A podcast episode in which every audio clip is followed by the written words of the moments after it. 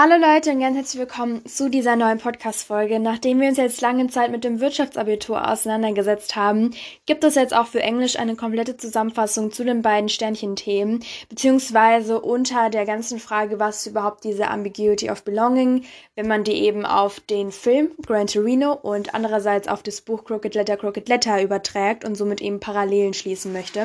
Das bedeutet, wir gucken uns heute an, wer sind die Protagonisten, wie sind sie zu Beginn der jeweiligen Werke. Das bedeutet, wie verhält sich zum Beispiel Walt am Anfang von Gran Torino und wie verhält sich zum Beispiel Larry zu Beginn von Crooked Letter, Crooked Letter und was für eine Entwicklung, beziehungsweise ob sie überhaupt eine Entwicklung durchlaufen. Das schauen wir uns jetzt alles an. Ich würde sagen, wir machen das themenweise. Also gucken wir uns zuerst Gran Torino an und dann Crooked Letter, Crooked Letter. Und bei Gran Torino ist es ja so, dass wir, sagen wir mal, zwei Protagonisten haben. Das bedeutet Walt Kowalski und Tao. Und Sue ist ja noch die Schwester von Tao. Die spielt eigentlich auch eine wesentliche Rolle. Aber meistens guckt man sich, wie gesagt, nur die zwei Protagonisten an. Falls ihr eine ausführliche Zusammenfassung zu allem haben wollt, könnt ihr einfach mal runterscrollen. Ich glaube, die Englisch-Zusammenfassung, beziehungsweise die ganze Erklärung zu Gran Torino ist relativ ähm, jung noch, also müsste die relativ oben ähm, angezeigt werden.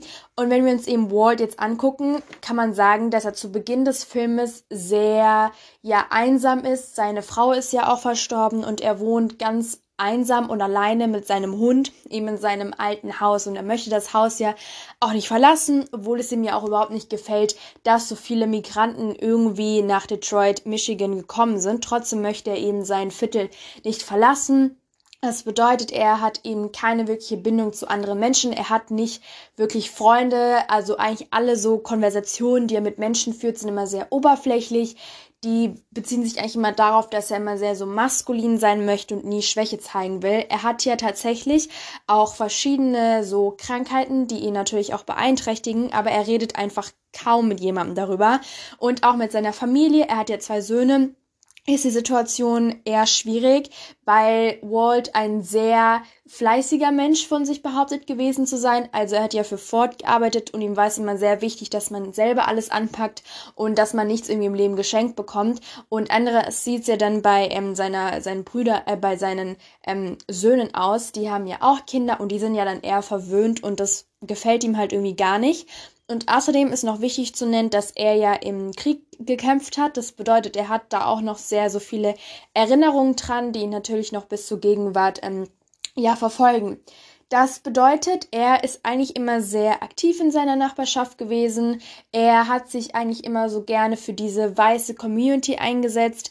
Er hat tatsächlich auch ähm, so Wurzeln aus Polen. Das bedeutet, er ist auch nicht 100% nur Amerikaner. Ähm, aber das Problem ist halt eben, er fühlt sich überhaupt nicht dazugehörig. Also er hat wirklich Probleme, Anschluss zu finden. Und wenn man sich das jetzt eben anguckt, fragt man sich auch immer, was ist denn jetzt überhaupt dieses Ambiguous an seinem Verhalten? Also was ist das, was man irgendwie so als zweideutig oder nicht so ganz als ähm, klar definieren kann? Und dabei lässt sich natürlich erstmal nennen, dass er eben ein Vater ist von zwei Söhnen, hat aber keine wirkliche Bindung zu denen. Und oftmals geht man davon aus, wenn man eben eine stolze Familie hat oder generell eine Familie aufgebaut hat, dass man sich da gut verstehen sollte und nach all den Jahren, wo man zum Beispiel auch zusammengelebt hat, eine gute Bindung zueinander aufbauen könnte. Das ist bei ihm aber nicht der Fall und weder er noch seine Söhne sehen eigentlich jegliches Interesse darin, sich ein bisschen auszutauschen und über die ganzen Probleme oder auch die Kommunikationsdefizite sich zu unterhalten. Also wie gesagt, ist das Familienleben sehr schwierig, was eben Walt angeht. Zweitens kann man natürlich sagen, dass er ein Mitglied von dieser ganzen weißen Mainstream-Community in Amerika ist. Das bedeutet, er ähm, findet sehr wichtig, patriotisch zu sein, dass man sehr für sein Land aufsteht und sich für sein Land einsetzt, ohne an jegliche Konsequenzen oder sowas zu denken. Aber auf der anderen Seite ist es ja so, dass genau in der Nachbarschaft, wo er ja wohnt, ändert sich das Ganze. Also diese ganze weiße Mainstream-Community, die siedelt ja eher ab. Es gibt praktisch so einen Brain Drain. Viele gehen eben von Michigan, von Detroit, also eher von Detroit weg.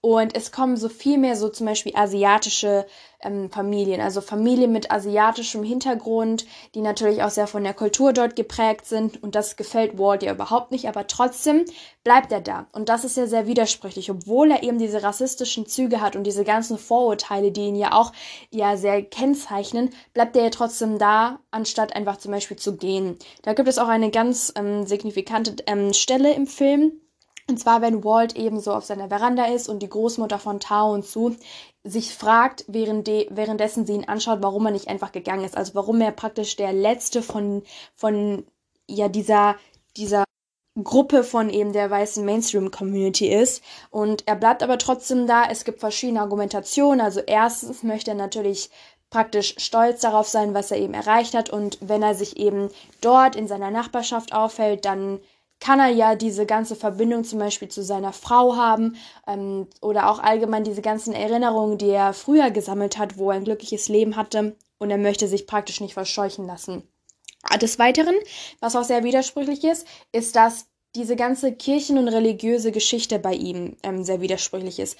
Und zwar, wenn eben der Film beginnt, sieht man ja ganz oft, dass eben der Priester zu ihm kommt und ihn fragt, ob er nicht zur Beichte gehen will. Also, dass er eben seine ganzen Sorgen und generell auch seinen Trauma ein bisschen ablegen kann, dass er eben selber aktiv wird und Verantwortung übernimmt, aber auch versteht, dass es in Ordnung ist, dass er jetzt selber auch mal seinen Frieden findet, seinen inneren Frieden findet, aber er lehnt das immer sehr aggressiv ab. Am Ende ähm, stimmt er ja zu und findet ja dann ähm, schlussendlich seinen Frieden.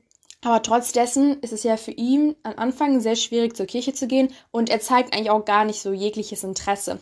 Und das Widersprüchliche ist ja hier, als seine Frau noch gelebt hat, sind sie regelmäßig zur Kirche gegangen und das zeigt halt, dass es nicht aus seinem eigenen Interesse kam, sondern eher zur Liebe zu seiner Frau. Und dass es ihm vielleicht auch schmerzt, wenn er so zur Kirche geht, weil er dann an seine Frau denkt. Am Ende tut das aber trotzdem und erfüllt praktisch auch den letzten Willen seiner Frau, weil die sich immer ganz dolle gewünscht hat, dass er zur Beichte geht, um eben loszulassen. Und das hier das Religiöse, was man hier noch zur Kirche verbinden könnte, ist das Christentum. Und zwar ist es ja, wie gesagt, so, dass Walt eigentlich eher nicht wirklich religiöse Züge zeigt. Ähm, Im Starkheft wurde auch mal so gefragt, dass man erörtern soll, ob er ein Atheist ist. Und zu Beginn kann man sagen, dass das schon, also es gibt viele Argumente dafür, dass er überhaupt gar nicht gläubig, überhaupt nicht religiös ist, weil er eben verweigert, überhaupt zur Kirche zu gehen er sieht das Handeln auch immer so, dass man das eben selber anpackt, also dass man sich nicht auf irgendeine höhere Macht oder sowas verlassen sollte. Ähm, am Ende ist es aber so, dass er sich ja eben opfert in diesem Christentum ähnlichen Opfern. Das bedeutet, dass er eben für Tau und zu stirbt sozusagen. Ähm, und das zeigt halt dann eben auch seine Entwicklung. Und das ist eben hier wieder das Paradoxische. Also obwohl er halt eben so dieses Religiöse vielleicht verweigert, opfert er sich ja am Ende.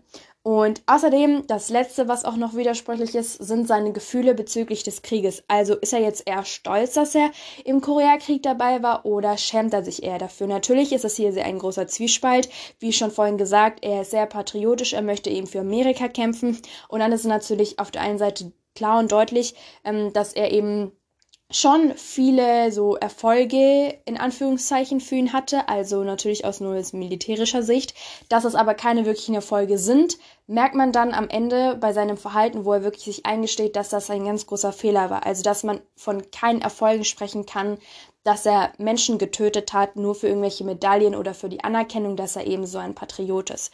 Und das zeigt dann halt eben auch, dass er am Ende eben seine ganzen Fehler realisiert praktisch, dass er gar nicht mehr von dieser Schuld wegrennen möchte, sondern sie endlich sich selber damit konfrontieren möchte, was ja auch so der Dreh- und Angelpunkt ist, dass er sich dann halt eben im Endeffekt opfert. Das spielt natürlich eine ganz wichtige Rolle, weil diese ganzen Medaillen und was weiß ich, Anhänger, die er bekommen hat für seine Dienstleistungen in Korea, wenn man das so betiteln möchte, zeigen ja schon, dass er vielleicht irgendwie stolz darauf war, aber er weiß, dass er eigentlich sehr viel gesündigt hat. Und die Frage ist jetzt, wie bricht er raus aus diesem Teufelskreis? Also wie bricht er raus aus dieser Einsamkeit und wie kann er endlich eventuell ein Gefühl von Zugehörigkeit finden. Das ist ja die ganz große Frage, dieses, was ist dieses Ambiguity of Belonging? Und was bei Ward natürlich eine sehr große Rolle spielt, ist ja eben, dass er eigentlich diese rassistischen Züge hat und zu Beginn nichts mit Tau oder mit Zu zu tun haben, mit Zu zu tun haben möchte. Aber im Laufe des Films bemerkt man oder man sieht, dass Walt eben praktisch guckt, wie verhalten sich Tau und Zu. Die sind sehr eng. Ähm, sie unterstützen sich gegenseitig und ihm gefällt das irgendwie, weil er dann ja auch seine Familie mit der Law Family vergleicht und er merkt ja, dass er mit seiner Familie kaum was irgendwie so zu tun haben möchte, beziehungsweise die haben gar keine wirklichen gleichen Interessen und dass er eben mit Tao und Su und deren Familie viel, viel mehr zu tun hat. Das bedeutet, er kann irgendwie es schaffen, so seine Feindseligkeit bisschen loszulassen, bisschen auch von seinen Vorurteilen, natürlich nicht ganz, aber wenigstens öffnet er sich. Er hat immer noch seine rassistischen Züge, das ist natürlich auch jetzt hier sehr widersprüchlich, aber trotzdem schafft er es, sich zu öffnen. Ähm, er fragt auch immer, er fragt sich auch immer selber, was er überhaupt noch mit seiner Familie zu tun haben möchte und merkt halt dann eben auch, was er zum Beispiel aufarbeiten muss. Das bedeutet, er reflektiert auch seine Vergangenheit, als er eben im Krieg war. Und er hilft dann Tao ganz viel und Su eigentlich auch. Also es bedeutet, er hilft Tao in meinem Job zu bekommen, wie er sich ein bisschen maskuliner, männlicher, also stereotypisch verhalten soll und hilft ihm generell auch zum Beispiel seine Freundin zu finden und so weiter und so fort. Und das bedeutet, dass er sich dann halt eben auch im Endeffekt dazu entscheidet, sich zu opfern für Tao und für Su. An erster Stelle eben für Tao, weil Tao bekommt er dann auf sein Auto, der Gran Torino, und durch den Gran Torino haben sie sich ja sozusagen kennengelernt, weil Tao musste ja den Gran Torino klauen, damit dann die Gang aufgenommen wird wollte er aber nicht und dann wurde er ja praktisch entführt, weil er es dann doch irgendwie gemacht hat, aber er hat es dann doch irgendwie nicht hinbekommen. Also wirklich ein sehr großes Hin und Her. Das bedeutet, war jetzt Walt wirklich ähm, erfolgreich, dieses Zugehörigkeitsgefühl zu finden. Auf der einen Seite kann man sagen, nein, weil er ja eben sich geopfert hat und somit gar nicht wirklich die ähm, Möglichkeit hat, aktiv noch was zu erleben. Auf der anderen Seite sagt er ja aber am Ende, dass er seinen inneren Frieden gefunden hat und er möchte ja endlich helfen. Er möchte helfen, dass eben Amerika ein besserer Ort wird und dadurch, dass er sich opfert, wird ja die Gang eingesperrt. Das ist ja das Hauptziel, weil er sich ja eben opfert. Also wenn ihr jetzt gar nicht versteht, was diese Opferung bedeutet, dann hört euch am besten nochmal die Podcast-Folgen davor an. Aber im Allgemeinen schafft er es wirklich, ein besserer Mensch zu werden aus psycho psychologischer Sicht. Das bedeutet, er öffnet sich, er kann zum ersten Mal wirklich von seinen so rassistischen Vorurteilen loslassen. Natürlich nicht komplett, wie gesagt, aber er schafft es halt in einem, in einem gewissen Rahmen schon, offener zu werden und sich zu verändern. Und neben Walt gibt es dann ja Tao und Su. Und Tao und Su sind eben die Geschwister, die eben die Nachbarn von ihm sind. Die sind ja neben ihm eingezogen. Und allgemein zu beiden kann man sagen, sie wurden eben von ihrer Mutter, also von deren Mutter aufgezogen. Und die Mutter ist ja Einzel ähm, Mutter, beziehungsweise sie al zieht alleine ihre Kinder auf und die haben ja allgemein so eine sehr große Familie und beide sind ja praktisch mit zwei Kulturen aufgewachsen. Also einmal eben diese Hmong-Kultur, diese ganz asiatischen Traditionen, die sie auch tagtäglich verfolgen, aber auf der anderen Seite leben sie ja in Amerika und müssen ja auch einen Weg finden, sich irgendwie in die amerikanische Gesellschaft irgendwie zurechtzufinden. Und zu Sue kann man sagen, dass es wirklich am Anfang sehr gut äh, bei ihr läuft. Das bedeutet, sie kann sich sehr gut eben integrieren. Sie hat auch zum Beispiel einen amerikanischen Freund, geht aufs College, ist generell sehr optimistisch und sehr offen. Ähm, das bedeutet, sie kann sowohl eben so mit den mit ihrer asiatischen Seite und der Kultur umgehen, ohne sich irgendwie irritiert zu fühlen, wenn sie dann eben die amerikanischen Traditionen oder Hobbys oder was auch immer ähm, durchführt. Das Problem bei Sue ist halt aber, dass sie ihr Selbstbewusstsein sehr verliert, als sie dann eben von der Morgan Gang ähm, vergewaltigt wird. Das hinterlässt ganz, ganz große Spuren bei ihr. Also am Ende merkt man halt eben, dass sie überhaupt gar nicht mehr dieser offene und selbstbewusste Mensch ist, sondern halt eben wirklich sehr, sehr, sehr Probleme damit hat, was ihr eben widerfahren ist. Und auf der anderen Seite Tao, der ist zu Beginn das komplette Gegenteil von Su. Also er ist überhaupt nicht selbstbewusst, er hat überhaupt gar keinen Plan, was er machen möchte. Er geht nicht aufs College, nicht zur Schule, um, obwohl er eigentlich begabt wäre. Also das ist ja auch sehr widersprüchlich. Er hat eigentlich diese Skills, dass er zum Beispiel selber was bauen kann, aber trotzdem weiß er nicht genau, was er machen will. Er wird auch immer von der Familie als sehr feminin bezeichnet. Das bedeutet auch so, seine Familie unterdrückt ihn praktisch so ein bisschen. Sie geben ihm gar nicht diesen Freiraum, sich zu entwickeln. Und er hat gar nicht wirklich so ein Dazugehörigkeitsgefühl. Also er hat weder Freunde noch irgendeine Freundin, die er datet oder generell irgend so ein richtig gutes soziales Leben. Und was halt eben jetzt so auch bei ihm widersprüchlich ist, ist halt, dass er eben in einer sehr großen Familie aufgewachsen ist, aber trotzdem gar nicht in dieser Familie akzeptiert wird. Also er hat wirklich Probleme, praktisch der Mann im Haus zu sein, weil das halt auch traditionell so war, dass eben die Männer auch stark sein müssen und er interessiert sich lieber so für Bücher oder dass er zum Beispiel auch mal beim Abwasch hilft, im Garten aufräumt oder was auch immer. Aber wie ich schon vorhin gesagt habe, Tao durchlebt auch eine ganz große Veränderung und Entwicklung mit Walt eben. Also Walt ist praktisch so sein Vorbild, so auch eine Vaterfigur. Er lehrt ihn ganz viel, er versteht ganz viel, er bekommt so eine neue Sichtweise auf die Welt und schafft es auch endlich mal auf seinen eigenen zwei Beinen zu stehen und eben endlich mal so die Real der Realität ins Auge zu sehen, Verantwortung zu übernehmen dass er sich mal orientiert, was er überhaupt genau machen möchte. Das bedeutet, er entwickelt auch irgendwelche Pläne und Ziele für die Zukunft. Und das zeigt halt eben, dass eben die Verbindung und die Freundschaft mit Walt ihm wirklich sehr geholfen hat, dass eben die ähm, Arbeit, die er für Walt gemacht hat, beziehungsweise die für die Nachbarschaft, dass diese eben zusammengeschweißt hat und dass diese Freundschaft eben, die entstanden ist, auch sehr positive Auswirkungen von ihm hatte. Und das zeigt halt eben so dieses Gemeinschaftsgefühl. Also wenn man etwas macht, und versucht, Leute so zu behandeln, wie man selber behandelt werden möchte, hat das sehr positive Auswirkungen auf die Allgemeinheit und nicht nur auf einen selbst. Und das war jetzt Gran Torino von ähm, der einen Perspektive jetzt eben analysiert und jetzt gucken wir uns Crooked Letter, Crooked Letter an. Und zwar haben wir jetzt hier einmal die zwei Protagonisten, Larry Ott und Silas Jones. Und wir fangen auch hier wieder an mit Larry Ott und das ist wie gesagt nur eine grobe Zusammenfassung. Also wenn ihr mehr ähm, Background Knowledge haben wollt, mehr Hintergrundinformationen, mehr Hintergrundwissen, dann schaut euch doch am besten nochmal die Podcast-Folge, äh, dann hört euch am besten nochmal die Podcast-Folgen an, kommt dann zu dieser Podcast-Folge zurück oder macht einfach einen kompletten Mix, einen kompletten Crash Marathon, wie auch immer ihr wollt. Und wir fangen auch jetzt wieder ganz rapide einfach mit Larry an. Und zwar wissen, ja, wissen wir von Larry, dass er so ähnlich wie Tao, ähm, keine Sorge an dieser Stelle, ich glaube nicht, dass Gran Torino und Crooked Letter Crooked Letter verglichen werden, aber wir können ja trotzdem ein paar Parallelen schlagen, damit wir uns vielleicht auch als Eselsbrücke uns besser merken können. Aber wie gesagt, jetzt nochmal zu Larry. Wir merken, dass er zu Beginn eigentlich ist so wie Tao. Obwohl Larry eigentlich eine sehr privilegierte Stellung hat im Vergleich zu anderen, also sein Vater arbeitet ja und finanziell sind sie ja schon relativ stabil und er ist ja auch, so wie Walt eigentlich, ein ähm, Mitglied dieser weißen Community, er ist ja weiß und eigentlich scheint ja auf den ersten Blick alles sehr gut. Trotzdem ist er eben wie Tau komplett ähm, verloren in der Welt. Das bedeutet, er hat auch nicht wirklich Freunde. Also er wird ja von den weißen Jungs in seiner Schule gar nicht akzeptiert, weil die überhaupt gar nicht dieselben Interessen teilen. Damals war es halt ultra wichtig, dass alle Sport machen, dass sie sehr athletisch sind. Und Larry liest halt einfach gerne. Er verbringt lieber Zeit in der Natur, irgendwelche Tiere zu analysieren. Er liest Horrorstories und das macht ihn natürlich auch sehr ähm, seltsam, weil er eben nie diese Verbindung zu anderen Menschen hat. Er verbringt lieber mehrere Stunden damit eben in seinem Zimmer zu sein, um sich irgendwelche Horrorgeschichten eben anzugucken und ist eben sehr introvertiert. Das bedeutet, er hat keine wirkliche Verbindung zu irgendeiner Freundesgruppe.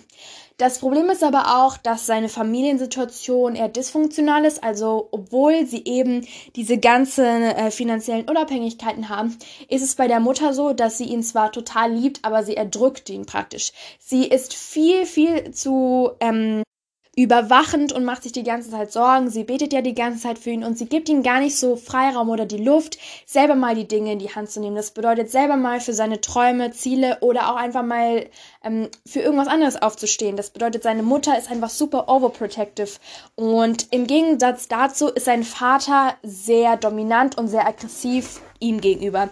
Also sein Vater ist komplett ähm, nicht okay damit, dass es praktisch sein Sohn ist. Also er fährt ihn zwar jeden Tag zur Schule, sie unterhalten sich auch immer bisschen, aber die Unterhaltungen sind auch immer sehr kalt. Also er müssen glaube ich, auch immer Sir nennen oder, oder Daddy. Also es ist wirklich immer so ganz, ganz komisch, ganz kurze Sätze immer nur. Und das liegt halt daran, dass Larry so wahrgenommen wird in den Augen von seinem Vater, dass er eben total ein Fehler ist, dass er eben, wie gesagt, überhaupt gar nicht dieses Sportliche hat, dass er auch ähm, phänotypisch gar nicht aussieht wie sein Vater und dass er zum Beispiel auch so Krankheiten hat. Also er hatte ja Asthma ähm, und das hat ihn natürlich auch beeinträchtigt und so und sein Vater ist halt so null stolz auf ihn. Und Larry versucht halt immer wieder, ihn davon zu überzeugen, dass er wirklich ähm, der Sohn sein will, der eben liebenswürdig ist, aber trotzdem akzeptiert sein Vater das nicht. Er sieht es auch gar nicht ein, irgendwie Larry irgendwann mal zu helfen helfen. Zum Beispiel in seinem Mechanik-Shop. Er ist ja Mechaniker und trotzdem zeigt der Larry eigentlich auch nie, wie man die Dinge anpackt. Das bedeutet, er hat gar nicht Interesse, irgendwie Larry zu helfen. Und das ist ja eben so dieses Widersprüchliche bei Larry. Obwohl er ja eben dieser weiße, privilegierte Junge ist auf den ersten Blick, hat er null Anschluss. Also, obwohl er super treu ist, er kümmert sich ja auch immer um seine Mutter dann später und allgemein in Shabbat, Mississippi bleibt er ja. Er kümmert sich um die ganzen Hühner und allgemein ist er super, super loyal, bekommt aber irgendwie nicht zurück, obwohl er ja so ein loyaler, ein so loyales Mitglied eben in dieser Shabbat Community ist. Und obwohl er halt eben ohne wirkliche wirtschaftliche Probleme aufgewachsen ist, hat er Probleme, wirklich so Anschluss zu finden. Und jetzt machen wir aber direkt weiter mit äh, Silas, damit wir die ganze Entwicklung vergleichen können, ähm, anders wie bei Gran Torino. Und zwar ist es bei Silas jetzt so, dass er vollkommen anders ist als Larry. Was man hier wissen muss, Larry und Silas sind tatsächlich Halbgeschwister. Also Carl Ott, der Vater von Larry, ist auch der Vater von Silas. Das weiß Larry aber überhaupt gar nicht. Am Ende erst erfährt er das und Silas erfährt es auch erst so ähm, im mittleren Alter praktisch. Und Silas ist von, mit seiner Mutter eben von Chicago nach Mississippi gezogen, nachdem sie eben Probleme hatten wegen ihrem Ex-Freund Oliver. Und er findet aber auch sehr schnell Anschluss in Shabbat. Also, obwohl er super viel zurücklassen musste und eigentlich auch sehr traurig ist, ähm, Chicago zu verlassen, weil er dort glücklich war, findet er problemlos Anschluss in Shabbat. Das heißt, er hat viele Freunde, ähm, hat zum Beispiel auch eine ähm, Freundin, Cindy Walker. Das ist aber halt das Problem, weil die gar nicht zusammen sein dürfen. Aber trotzdem ist er sozial sehr integriert. Er wird akzeptiert, auch respektiert. Das bedeutet, er ist auch super so ähm, akzeptiert, hat keine Probleme, irgendwie neue Freunde zu finden. Das bedeutet das komplette Gegenteil von Larry. Das trotzdem sehr widersprüchlich hier bei ihm ist aber, dass er, obwohl er ja so ähm, beliebt ist, dass er trotzdem mit Larry abhängt heimlich. Obwohl Larry ja als dieses Misfit bezeichnet wird. Also so der Loser, der irgendwie nichts hinbekommt, der super komisch ist, der immer nur Bücher liest und trotzdem verbringt Silas viel Zeit mit ihm. Und natürlich scheint es auch immer so, als ob er sehr selbstbewusst ist und auch so seinen Platz gefunden hat. Aber trotzdem weiß er lange Zeit gar nicht, wer sein Vater ist und ihm fehlt auch so diese Vater-Sohn-Verbindung, die aber tatsächlich beide nicht haben, weil Larry eben äh, für seinen Vater ein Loser ist und Silas gar nicht wusste, dass Karl auch sein Vater ist. Und obwohl er auch Mississippi so lange Zeit verachtet hat, kommt er ja dann im Endeffekt nach Mississippi zurück und ähm, eben diese ganzen Probleme auch mit Cindy Walker, weil er eben ähm, dunkelhäutig ist, also POC und Cindy Walker ja weiß es, war das halt damals ähm, während, also so, ich glaube, das handelt so 1961 sind sie geboren und dann eben 70er Jahre, 80er, 90er, 2000er, ist es halt schwierig für sie und ähm, ja, deswegen hatten sie auch ihre Liebe auch verloren. Und dann ist es ja eben so, dass Larry verdächtigt wird, dass er eben ähm, Cindy Walker ermordet hat, weil er ihr ja den Gefallen gemacht hat, sie zu ihrem ähm, geheimen ähm, Freund eben zu fahren, was eben dann Silas war, weil sie eben abhauen wollte mit ihm wegen ihrem Vater. Sie hat vorgetäuscht, schwanger zu sein und Larry, der eben so verknallt war in Cindy, der aber nie wirklich Mut hatte, ihr zu helfen, ähm, hat dann eben den Gefallen gemacht und dann ist sie halt verloren, weil äh, dann ist sie halt weggelaufen und wahrscheinlich von Cecil Walker, also von ihrem Stiefvater, der sie immer sehr so missbraucht hat, ist sie eben umgebracht worden wahrscheinlich. Aber das wusste ja keiner, dass er die Wahrheit so redet, weil Silas niemals gestanden hat, dass er eben dieser Freund war, der sich mit ihr getroffen hat. Und dementsprechend wird er immer so als Gary Larry auch verachtet und dann auch Jahre später ist dann eben auch Tina Rutherford. Damit fängt der Plot ja an. Als sie eben ähm, verschwunden ist, wird er ja auch damit so dargestellt, dass er dieser komische ist. Und da, deswegen verliert er auch alle seine Klienten und ist dann gar nicht mehr so in dieser wirtschaftlichen starken ähm, so Schicht und Lage. Und das ist halt eben das Problem. Und das Problem jetzt hierbei ist eben, dass Larry lange Zeit gar nicht wusste, dass eben Silas so viel wusste. Und als dann Silas sich endlich Angie gegenüber öff öffnet, das ist dann sein ähm, seine Freundin in der Gegenwart schafft er es endlich, Larry die Wahrheit zu gestehen, dass er endlich Verantwortung übernimmt. Wie gesagt, eben die Konsequenzen ähm, wahrnimmt, aktiv wird und gar nicht mehr von seiner Schuld wegläuft, eben Verantwortung übernimmt und ihm auch zum Beispiel gesteht, dass sie ähm, Halbgeschwister sind. Und Larry ist dann natürlich komplett sauer, dass er eben praktisch so ein zerstörtes Leben hatte. Er hatte nie die Chance, beziehungsweise nur eine limitierte Chance, eben so ein Zugehörigkeitsgefühl zu entwickeln, weil halt eben erstens so seine Eltern, seine Familie ihn so unterdrückt hat, aber auf der anderen Seite eben diese ganzen Lügen, auf die eben so sein Leben zerstört wurde. Und dann im Endeffekt wurde er auch angeschossen von Wallace Stringfellow, das ist ja dieser ähm, Psychopath, sag ich mal, der eben so davon überzeugt ist, dass er der Mörder ist, obwohl er Tina umgebracht hat, dass er eben ähm, angeschossen wird und dass das halt eben sein, das Handeln von Silas solche Konsequenzen hat. Ähm, und dann, als er sich dann eben öffnet, erfährt Larry zum ersten Mal, was es wirklich bedeutet, für sich selber einzustehen. Also er entscheidet sich aktiv zu sein, nicht mehr dieser Passive zu sein. Er ist ja sehr sauer auf Silas, er redet nicht mehr, er möchte in ein anderes Zimmer. Und das ist eben die, Änder die Veränderung. Ähm, davor hätte Larry niemals so, also auf sich selbst geachtet. Er hat immer auf die anderen geachtet und zum ersten Mal möchte er halt eben sich selber priorisieren. Er möchte nicht mehr dieses hoffnungslose, verzweifelte Kind von nebenan sein. Er möchte nicht mehr als dieser Scary Larry, als der Mörder oder Vergewaltiger angesehen werden. Und dann schafft er es halt eben. Und Silas auf der anderen Seite, der hilft, beziehungsweise putzt zum Beispiel Larrys äh, Haus, öffnet sich eben, ähm, besucht seine Mutter, die eben im Krankenhaus ist, kümmert sich um die Hühner und so weiter und so fort und nimmt zum ersten Mal so Verantwortung ähm, in die Hand und sieht auch, was er eben angestellt hat und versucht sich eben mit der Realität zu konfrontieren. Und am Ende ist es ja so, dass das offen, also dass das Ende offen ist und man sich fragt, ja, sind sie jetzt befreundet oder nicht? Aber tatsächlich gibt es eine Möglichkeit dafür, dass eben beide nochmal Freunde sind und dadurch, dass eben Larry verstanden hat, dass er aktiver sein muss, dass er sich nicht alles gefallen lassen darf und dass Silas auf der anderen Seite eben diese Verantwortung übernommen hat, gibt es eben die Möglichkeit, dass sie eine Freundschaft aufbauen, die zum Beispiel nicht mehr so einseitig ist, weil die Freundschaft zwischen den beiden war auch immer so sehr widersprüchlich, weil ja Larry immer sehr abhängig von Silas war, weil er ja praktisch den einzigen Freund eben in ähm, Silas gesehen hat. Mm, und das zeigt halt auch immer so die Problematik. Und obwohl eben beide so unterschiedlich auf den ersten Blick auch erscheinen, haben sie super vieles gemeinsam. Also ähm, Silas liest zwar nicht unbedingt gerne, aber hört sich immer gerne die Horrorstories an und hat es auch wirklich sehr genossen, Zeit mit Larry zum Beispiel im Wald zu verbringen, dass sie einfach an der Natur sind und so weiter. Und obwohl Silas halt auch eben aus dieser eher ärmeren ähm, Umgebung gekommen ist, ist er dann eher reich geworden. Also was heißt reich? Okay, reich war jetzt ein bisschen überspitzt, aber er hatte ja seinen, also er hatte ja seinen guten Job als Police Officer und Larry auf der anderen Seite kam ja von einer sehr wirtschaftlichen, äh, finanziellen starken Familie und hat dann eben dadurch seine Klienten verloren, dass eben gelogen wurde.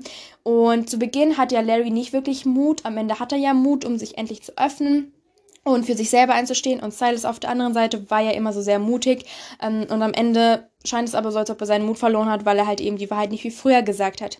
Und beide haben ja auch denselben Vater, aber keiner von ihnen hatte wirklich so eine gute und gesunde Vater-Sohn-Beziehung.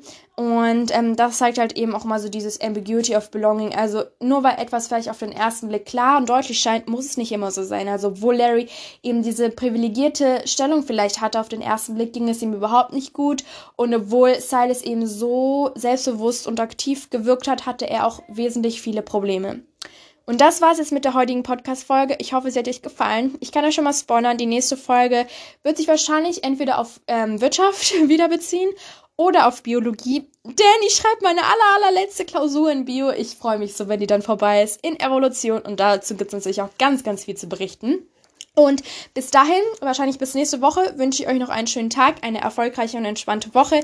Passt auf euch auf, bleibt gesund und teilt diese Podcast-Folge. Wir sehen uns. Viel Spaß euch, eure Maggie.